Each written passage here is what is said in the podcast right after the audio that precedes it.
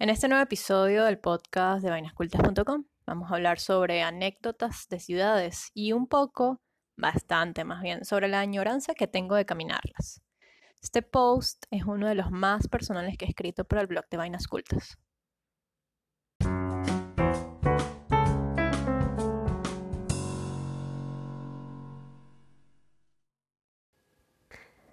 Antes de iniciar con el episodio, queremos comentarle que estamos sumamente contentas de pertenecer a la red de podcasters de diseño en español, arroba pods Diceno. Sin ñ, porque bueno, ¿cómo se hace? Eh, estamos junto con Diseño y Diáspora, Design Talks, bueno, un montón de personas que están eh, trabajando para poder divulgar, para, para llevar la información sobre diseño en nuestro idioma. Y de verdad nos tiene súper, súper entusiasmada. Vayan a arroba diceno en Twitter, en Instagram y también habrá página web.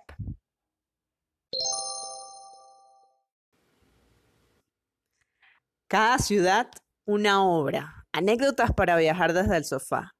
Quizá el post más cargado de guayabo que pueda haber. ¿De guayabo? Sí, de guayabo. ¿Qué es eso de guayabo? Para quienes no son venezolanos ni colombianos. Despecho. Despecho porque dos cosas están, estamos viviendo en este momento. Eh, estamos en la casa un montón de gente en todo el mundo y particularmente eh, los venezolanos que estamos en este preciso instante en Venezuela, estamos perdiendo nuestras ciudades, pero bueno, ya eso es. Sí, porque desde hace rato perdimos el país y ahora las burbujitas que teníamos en las ciudades también van desapareciendo. Claro, exacto. Lastimosamente. Exactamente. De modo que, bueno, esta quizás sea una manera también como terapéutica de hablar de ciudades, porque a nosotros nos encanta. Tú desde la mirada de la arquitectura, o sea, Patricia. Yo desde la mirada diseñadora dije, arquitecta. No, arquitecta. ¿Y yo qué dije? Arquitecta. Ah, ok, ya va, es que me confundí toda. La diseñadora eres tú. Te presento. Hola, eres Viviana Moreno Troconi. Qué pegada, vale. Ok, Te tengo que tú desde la mirada de la arquitectura, sí, lo dije bien, ya, ok, ya. Claro que lo habías dicho bien. Y yo desde la mirada del diseño industrial, porque de alguna u otra forma hemos coqueteado y trabajado en ese ámbito. Exacto. ¿cierto? En el ámbito del urbanismo. correcto. Porque por más de que sea eh, como el diseño a gran escala, pero todos tenemos que ver con ello, con el urbanismo. Es correcto. Yo, por ejemplo, entregué mis tesis, mis estudios, mis investigaciones al área del diseño urbano. Imagínate. Que... Cosa que no es tan común, pero pero de verdad que la ciudad te lo agradece porque, oye, estás pensando en la ciudad, ¿sabes? No estás pensando simplemente no, no, no. en la gaveta te lo agradece porque todo eso se engavetó, querida. O sea, estamos en la ciudad eh, más estudiada, más levantada. Upa, levantada. menos implementada, por llamarlo así. ¿Qué vainas esas cosas? O sea, en casa de herrero, cuchillo de palo. Dios mío, demasiado. Entonces, por eso hablo del guayabo. Sí. Y el Pero guayabo, guayabo venezolano, que significa despecho. Lo que pasa es que guayabo en Colombia significa eh, ratón, significa La resaca. resaca. El guayabo potrero. Potrero. Sí, lleno de lagunas y cagadas. Bueno. Ok, sigamos.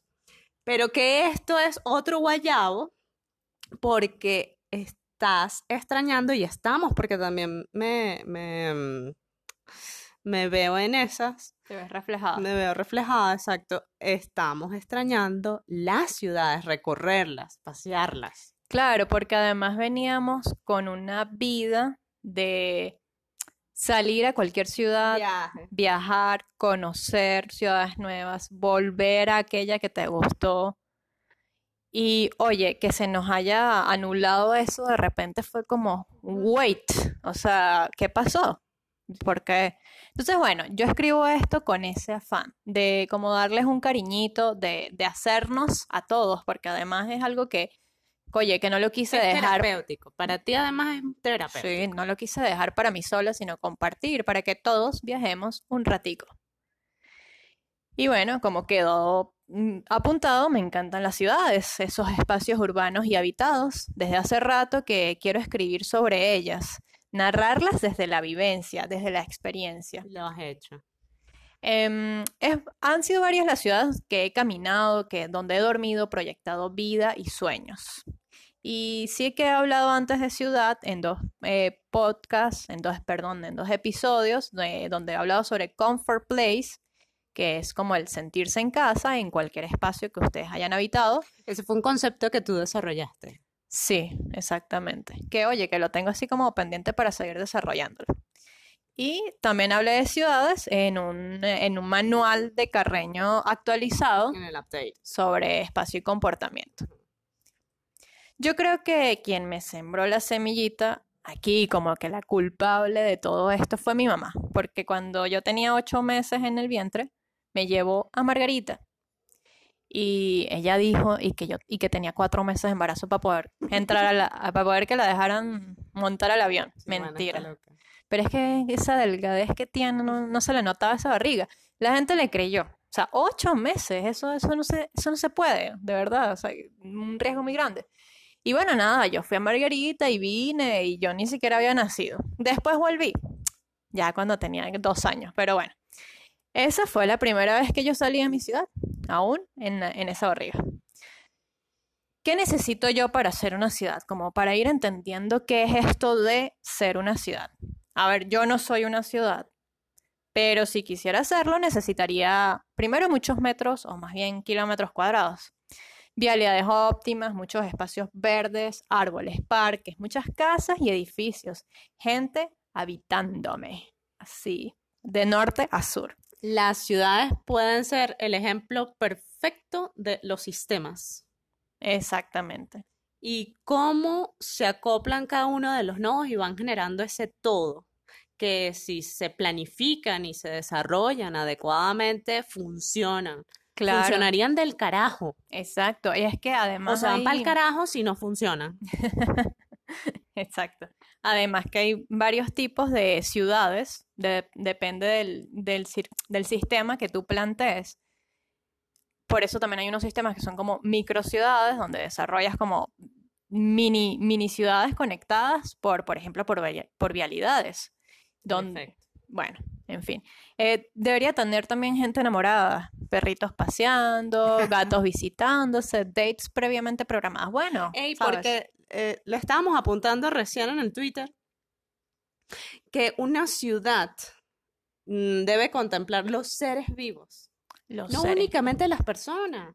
No, O sea, claro. ¿cuántas, ¿cuántos años venimos diseñando únicamente para personas? Ya por ahí estábamos como cojeando. Pero antes estábamos además diseñando únicamente para las máquinas que hacían las personas. Exactamente. Y es un error garrafal. Ahora tenemos que diseñar para la vida y eso justamente lo estás diciendo. O sea, yo quiero que en mi ciudad estén los perritos paseando. Claro, y también tienes que pensar en, sus espacios. Eh, nosotras que vivimos en Buenos Aires, a ver, que es una de las ciudades don- que yo, he ma- que yo he conocido donde más se ven como espacios para perritos, porque fíjate que en los parques hay espacio para niños y espacio para perros. Eso yo no lo había visto en otras ciudades. Yo no sé si tú lo habías visto antes. Sí lo he visto. Ok. Sí lo había visto. Sí lo habías visto. Bueno. Lo, lo que siento es que la ciudad puede tener más espacios para, para las mascotas, puntualmente para los perros, y hay muchos perros, pero las edificaciones no. Ah, no, claro. Además que los perros necesitan Entonces tienen un hándicap mucho verde, Mucho. mucho verde, porque ellos, ellos les gusta hacer sus necesidades en el O en sea, lo verde. Luca tiene su árbol, allá lo tenemos marcadito en Google Maps. Eran a tres cuadras. Mira, para yo ser ciudad también necesito agua, luz, gas, internet, en fin, servicios que le den calidad de vida Todas esas cosas persona. que no hay en Venezuela. Curiosamente, Exactamente. lo decimos. Por eso es que no tenemos ciudad y, que- ya. y lo no decimos porque la gente a veces no cree, pero de verdad.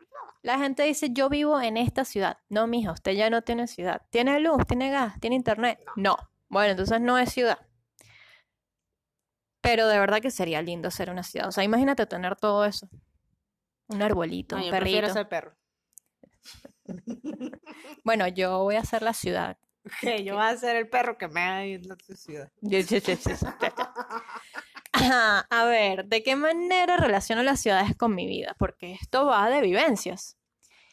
Y yo creo que para, es una cuestión de anécdotas, de vivencias, de entenderlas más allá de sus retículas, de sus dinámicas urbanas, de los sistemas. O sea, eso, eso evidentemente es obvio, es tácito, hay que hacerlo, pero hay que ir un poco más allá. Cada vez que yo habito una ciudad, tengo una impresión distinta. Cada una tiene una personalidad diferente a la otra, como las personas. Siempre con alguna particularidad, evidentemente. A las ciudades las relaciono con algo que anteriormente conocí, como películas, canciones, gente, emociones, obras de arte. De muchas maneras la arquitectura y el arte se cohabitan, se relacionan y hasta se complementan. Oye, que no en vano la arquitectura es la madre de todas las artes. Y hablando de madres y de arquitectura, yo he tenido la dicha de recorrer muchas ciudades con mi madre arquitecto. Qué genial eso. No, es que de verdad, la manera en cómo percibe, además ella es urbanista, por eso es que yo tengo esa, esa, esa afinidad. Claro, además. La manera en que ella percibe las ciudades, y además que nos encanta pasearlas, caminarlas, es una delicia. Miren, si ustedes quieren conocer ciudades, háganlo con arquitectos. De verdad, se los recomiendo. Es Yo más, también se los recomiendo. montemos el tour, pues, ¿qué pasa? Pero claro, y es que eso es una, va a ser uno de los servicios que ofrezca Vainas Cultas. Eso, y yo les muestro lo que son Un tour mm, los mobiliarios histórico, urbanos. histórico, eh, artístico y vivencial de las ciudades. ¿Quién se apunta? A ver. Eso. Bueno, yo he viajado mucho sola. Yo no tengo una madre arquitecta. He viajado con mi mamá eh, a muchos sitios también, pero normalmente me voy sola. Yo no sé, son vainas del- de la vida. De adolescente me fui a vivir un tiempo en Marsella. Me fui sola, pero bueno, allá tenía una host family. Y una buena noche me invitaron a cenar en la unidad de habitación de Marseille, el- la edificación de Le Corbusier. Hubo vino, ratatouille y... Wait.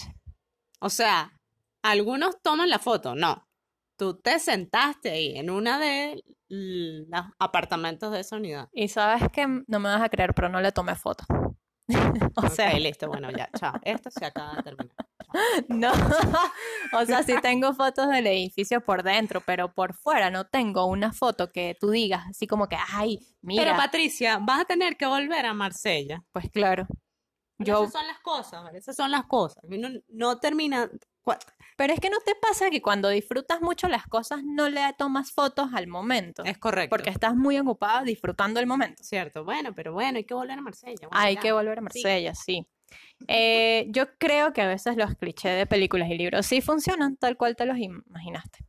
Otro, en otro momento, caminando por Marsella, fue como estar en una peli tipo de Connection, que es mm, dirigida por Cedric Jiménez, una peli sobre mafia francesa. Y esa, esa, esa película fue rodada en Marsella. Tienen que verla de verdad porque es, es vivir Marsella algunos de sus barrios.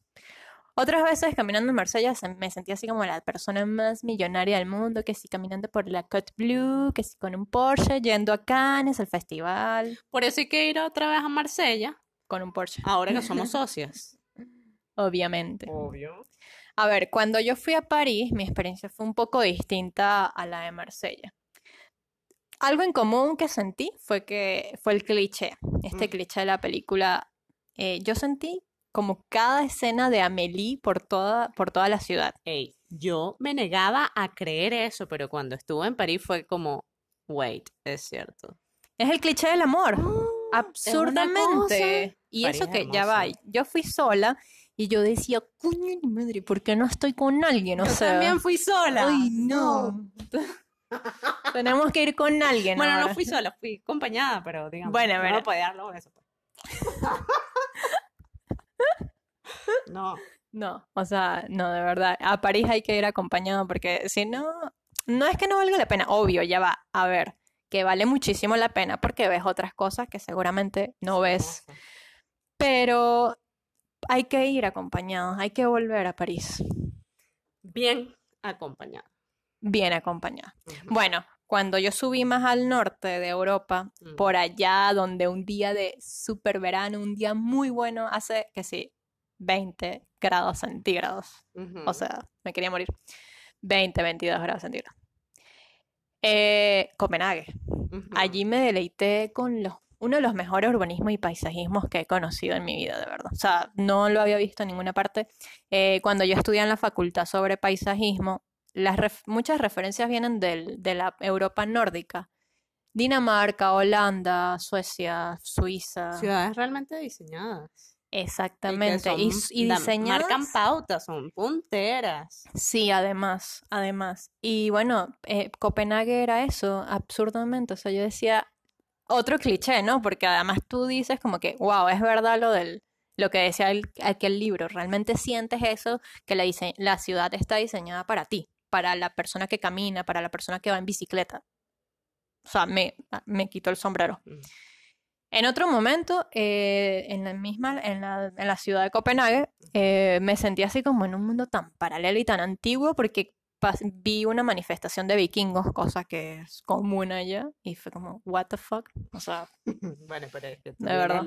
ibas de los Andes, pues. de los Andes para Copenhague. Bueno, eh, en otro momento pasé a- eh, por Palermo. Cuando yo me bajé del avión allí, Palermo, Italia. Palermo, Italia. No se crean porteños. Que bueno, también la hemos paseado, pero Palermo. El barrio de Palermo, no, mi amor. Fue Palermo, Sicilia. Cuando yo, que la verdad no mucha gente la conoce, es curioso. Es, es como que hablas mucho de Palermo, pero mm, la verdad que la gente en Italia va a Roma, va a Florencia, no va al sur. no va al sur. Yo más bien fui a Sicilia, no fui a Italia, y obviamente, y digo esta diferencia porque los italianos y que, ¿sabes? Cuando vayas a Italia, y yo que, pero mi amor, estoy en Italia. No, estás en Sicilia. Y yo, ok, estoy en Sicilia, no estoy en Italia. Y bueno, el eso- pedazo que se separó. exacto. Yo Esa veía, en- gente bulliciosa. mira, yo en Come el Palermo. espagueti con cuchara. Ay, sí. No, a mí no me gusta. Súper bueno, es verdad. ¿Sabes No, qué wait. son? Pero ya va, hay una serie de cosas súper ricas allá. No, pero de- claro. Ya va, los, sicilia- lo- los sicilianos Sí. son los maracuchos de Europa, de Italia. Pero los maracuchos son de lo mejor. Bueno, yo no estoy diciendo a bien o a mal, estoy diciendo Son- que ellos son, Son, son alegres, alebrestados. alebrestados. Sí. Ah, bueno. Bueno, pero algo mágico tiene Palermo. Marsella no es así. Marsella son los maracuchos de Francia. ¿Ves? Alegres, alebrestados. Sí, y son cálidos también. Que a ver, que Francia no es París, por favor, no, no, no, no se queden en eso. Yo que viví en Marsella, de verdad que qué gente tan, tan linda, tan hermosa, tan calurosa, tan cálida. Claro, la percepción que tú tengas de la ciudad va a depender de la vivencia que hayas tenido. Por supuesto, estoy siendo muy subjetiva, porque, Claro. y por eso decía que esto es de lo más personal que he escrito, porque obviamente estoy siendo súper subjetiva. En, en Palermo yo me sentí como en un libro de historia de la arquitectura. Por allá en los años 1600, que si arquitectura barroca, que si... No sé, yo me sentía como presentando un examen de la facultad. Súper curioso. O sea, las bóvedas, los... Además los revestimientos, los las edificaciones, por Dios, eso era como caminar un libro de historia. Qué lindo. Em, un día estando en Sicilia también me secuestraron a Taormina, La mafia la mafia siciliana. siciliana. No, me secuestró una amiga. Eso fue súper a lo bien. Este, en Taormina me he comido el mejor gelato ever in the life. Desayuné gelato y brioche. Es el desayuno típico del verano de allá. Es súper. es hermoso. Uf, o sea, es sea- delicioso. Es una cosa deliciosa. Ey, punto. Así, entre paréntesis. En una oportunidad, pues, con una amiga que ella tiene una gelatería, En, vendimos. en Mérida, Venezuela. En Mérida, Venezuela, vendimos ese formato. Brioche de por acá, de esta que está acá, y el gelato de la cremería. No, por favor, de verdad que tienen que probarlo en, en algún momento de sus vidas. Ustedes van a decir que, what the fuck, gelato con pan, ¿qué es eso? No, pero es súper rico. Además que te lo comes de desayuno o incluso de, de, de Merienda. merienda, brunch. de brunch.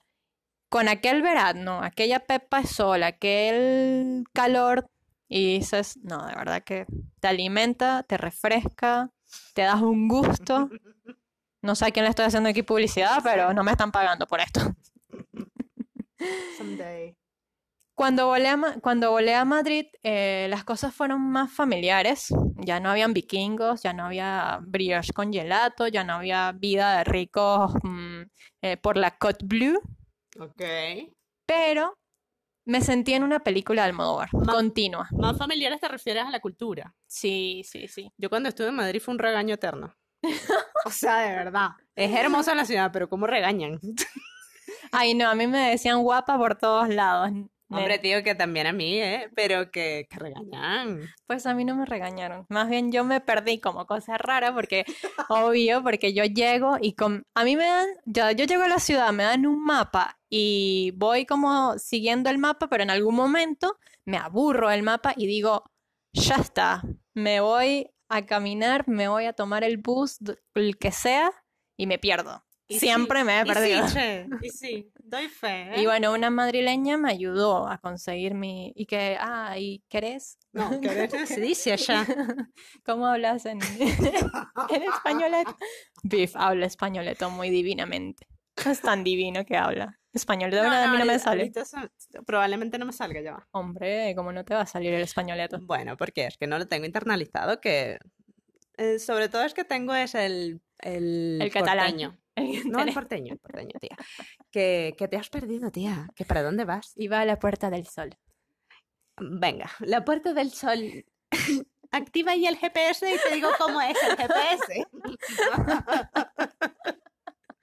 Bueno, no, no te, a la derecha. no eh. te sentías como en una peli de Almodóvar estando en Madrid. Y hombre, que ese tío se ha tragado toda la ciudad en sus películas.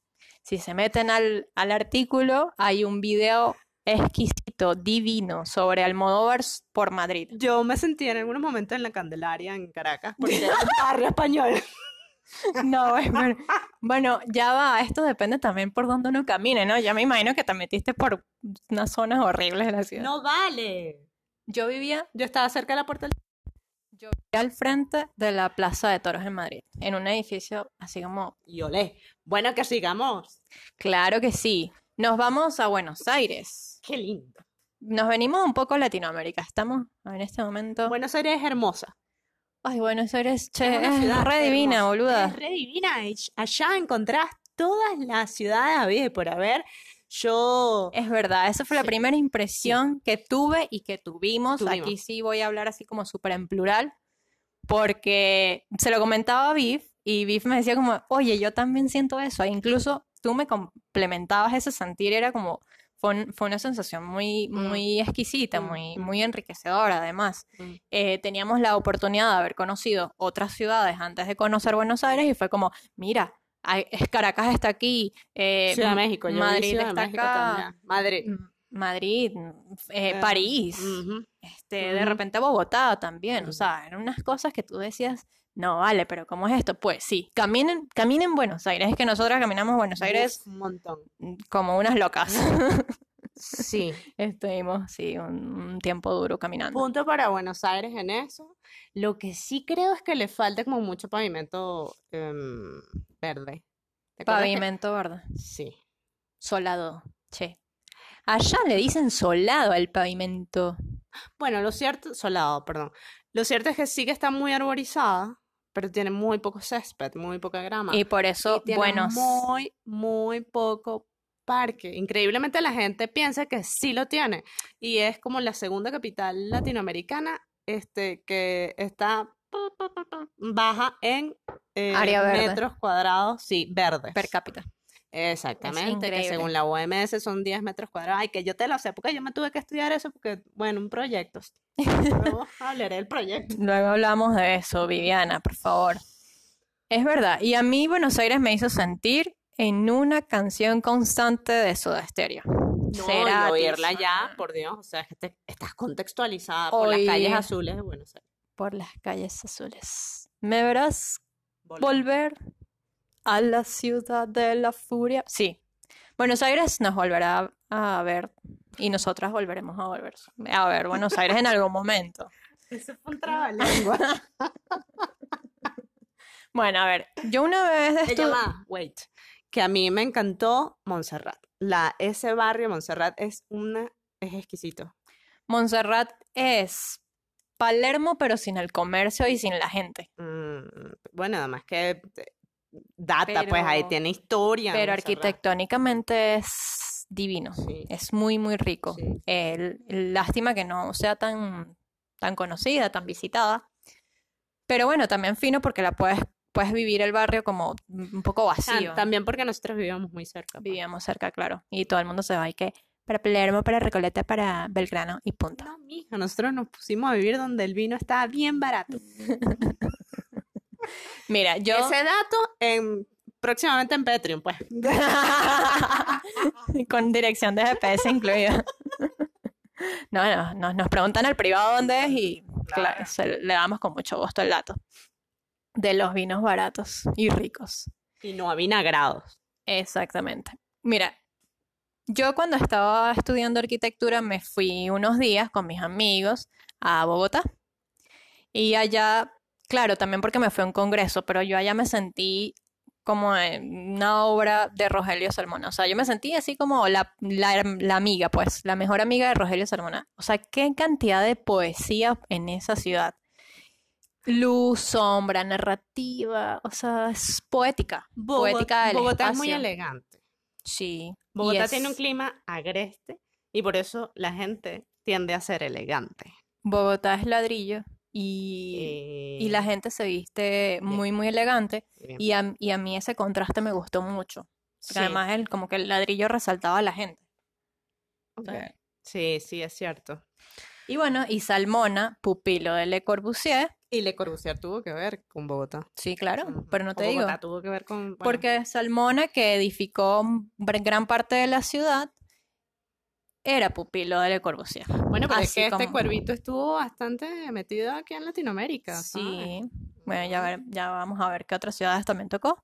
Y bueno, entonces, claro, Salmona, siguiendo el legado de Le Corbusier, pues hizo esa, mm, o sea, llevó esa poesía a la ciudad y en sus edificaciones las ves, o sea, en, ya va, en este artículo, cosa que no he comentado, está lleno de fotos, así que tienen que meterse, por favor, para que se dele- deleiten un poco con fotografías mayormente propias, par de fotografías que no, no son propias porque son fotos mm, aéreas, pero de verdad tú ves ahí que el tipo se fajó eh, a, a como a poner, a, a a encuadrar la ciudad desde sus edificios. Exacto. Y la tipa, o sea, Patricia, se fajó a tomar una fotografía porque a ella le quedan muy, muy, muy buenas las fotografías en perspectiva de los espacios. De los espacios, porque de la gente eh, no pasa Pero de es ese nivel. Además, tú buscas que el espacio esté sin gente, qué loco. Sí, es siempre muy busca loco. A mí me gusta la gente, pero, pero yo creo que me gustan los espacios también. Tú te vas a casar con un espacio. Ay, sí. Mira, sigue.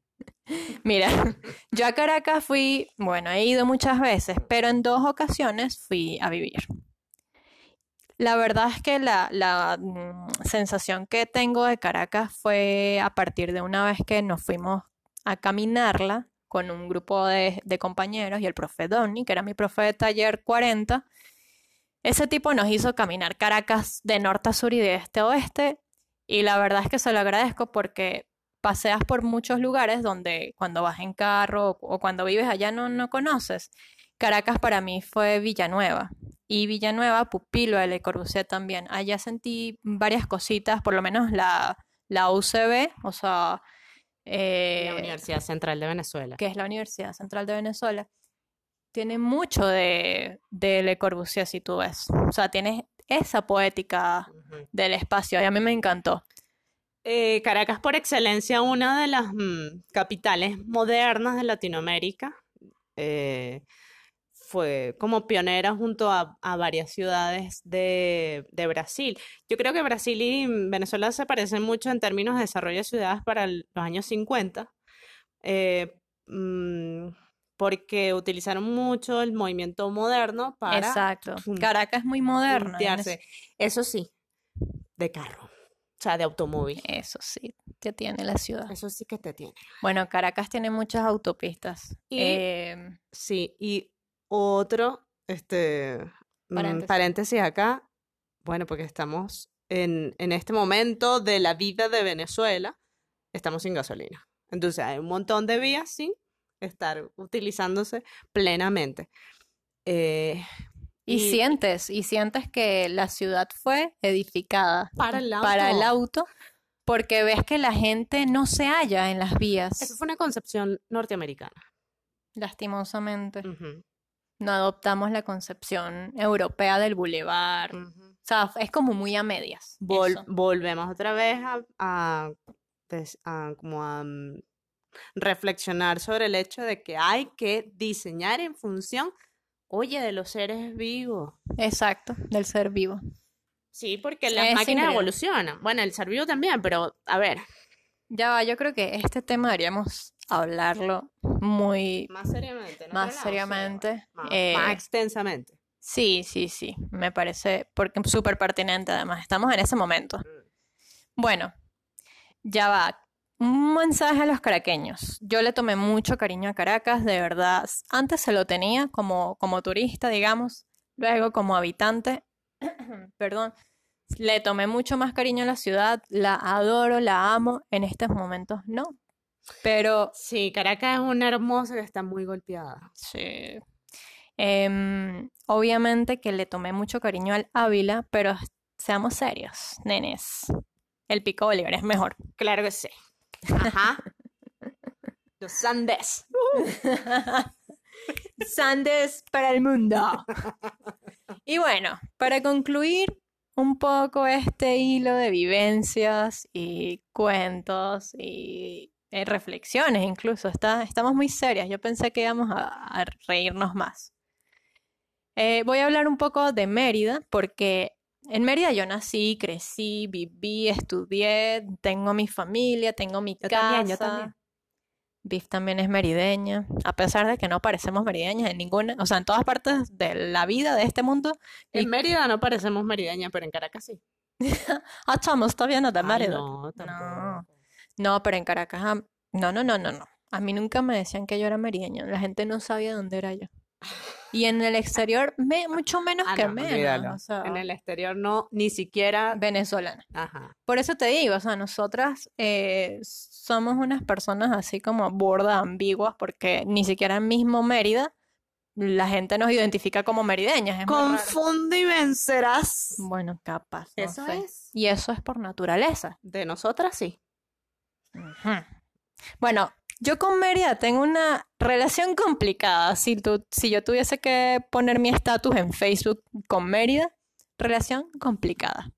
Ok, somos un trío en eso. Ok, somos un trío. Porque yo añoro mucho la Mérida de antes, donde a pesar de que yo no tengo tanta edad como Viv, perdón, No, bueno, yo sí te llevo 11 años, pues. que Todo el mundo se. uy, uy, uy, por favor, no tenías que, ups.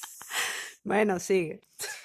Yo añoro esa Mérida donde nací y crecí y la que hasta no hace mucho teníamos, porque a pesar de que el, de que el país tiene 20 años golpeado, pero Mérida se había mantenido con su burbujita de, porque, a ver, la gente, la gente le había hecho, eh, había hecho esa burbujita. Mérida es una ciudad sui generis. Porque estamos en un país petrolero por excelencia hace miles de años, desde los años 30 del, del siglo XX. Eh, y Mérida no tenía producción de petróleo, ni mucho menos, eh, no sé, refinerías o eso, Exacto. sino por el contrario, éramos una ciudad, éramos, lastimosamente lo digo en pretérito porque estoy en Guayabada, eh, universitaria Turística y, y turística.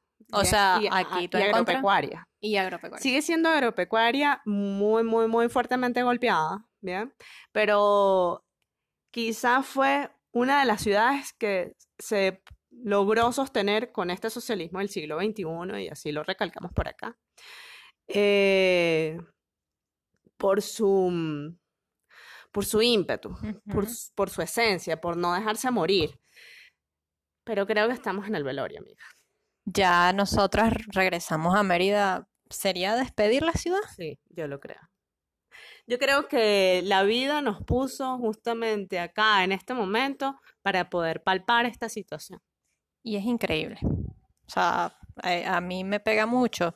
Y por eso yo digo que tengo una relación complicada con Mérida, porque a pesar de que, la, que la- me gusta mucho, em, y, pero eh, que está súper golpeada y tú dices, bueno, cuando tú te quedas sin ciudad tienes que ir a buscar una ciudad en otra parte del mundo. O sea, y es Y la precisamente, buscamos. y es precisamente lo que hicimos cuando fuimos a Buenos Aires. Buscamos una nueva ciudad. Buscamos sobre todo una ciudad universitaria. Sí, lo que pasa es que creo que nos equivocamos de destino. Ya va, pero es que Buenos Este- Aires son muchas ciudades. Es verdad, ya lo hablamos. Sí. Eh, y por eso yo vuelvo a Mérida cada vez que lo necesito, más, más involuntaria que voluntariamente. O sea, cada vez que mi alma lo necesito. Porque yo he regresado. hogar. Yo, mira, yo he regresado a Mérida ya tres veces, porque yo me fui a vivir a Marsella y regresé, me fui a vivir a Caracas y regresé, Ah. me fui a vivir a Buenos Aires y regresé. No sé, Mérida es así como que, Mérida es una hechicera. pues sí, siempre, siempre se ha dicho eso. Sí, hay un... No, qué loca esta ciudad, de verdad. O sea, vámonos de nuevo. Y yo estoy segura que me voy mañana y voy a regresar, así sean unos años, pero voy a volver a regresar. Hey, wait. Lo que pasa es que Mérida tiene una particularidad además, porque tú estás en tu casa y a 10 cuadras puedes estar en el río. Y la conexión con la naturaleza es algo que este, está arraigado en todos los que somos o hemos vivido en Mérida. Y esto aquí lo puede, le puede Claro. hacer check. Así, sí, No, es verdad, y- todos sí. aquellos. ¿Cómo, cómo nos hace falta la naturaleza cuando no la hallamos? Y mira, por ejemplo, en ¿Qué nuestra más reciente experiencia en ciudad, que fue Buenos Aires, que además hay una comunidad importante de merideños por allá, todo el mundo está como jadeando por naturaleza de una vez, o sea, na- De- naturaleza de una vez. Me refiero a que sales de tu departamento a apartamento y de una vez la naturaleza. Sí, porque además en Mérida, desde cada ventana que tú tengas en cualquier lugar de la ciudad, ves una montaña. Eso es lo que salva esta ciudad. Mérida tiene montaña, bueno, Mérida es una meseta, para que entiendan. Tiene montañas por todos lados. Está, sí, a 1700 mm, metros sobre el nivel del mar y creo que en este momento estábamos a 14 grados centígrados, lo cual es delicioso. Sí, es riquísimo. O sea, imagínate, en el en pleno Ecuador.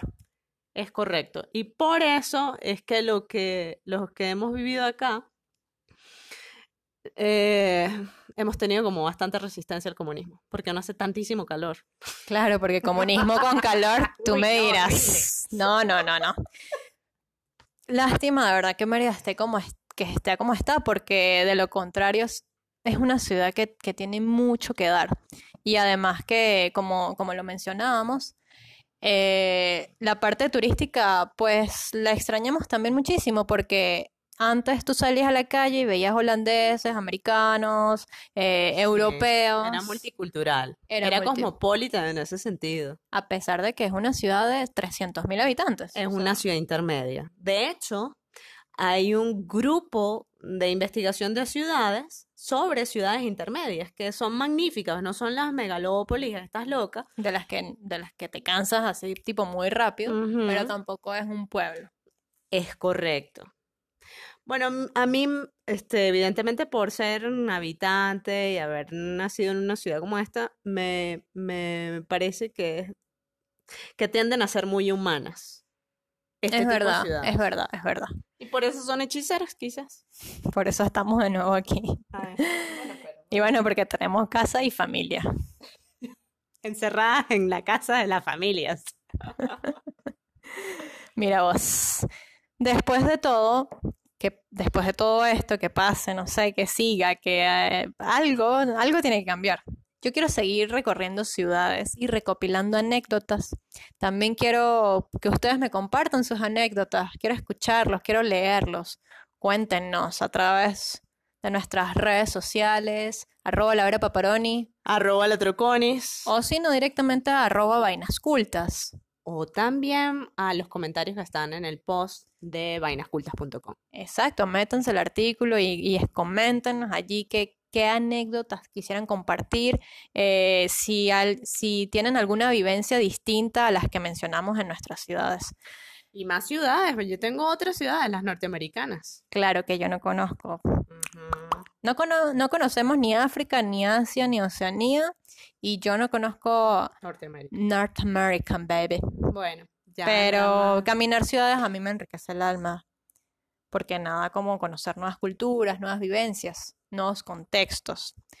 Ojalá la vida me alcance y nos alcance para seguir recorriéndolas. Será así, será así. Bueno, esto fue otro episodio, un lindo episodio, Súper enguayabado, nostálgico. reflexivo, sí, de Voy a verdad, llorar. de ciudades, porque las ciudades nos encantan, ya lo saben. Señores, por aquí, arroba la Troconis, Y arroba la vera paparoni. la autora de este artículo. Che, andate. Andate, Hasta una, pro- andate. hasta una próxima. Bye bye.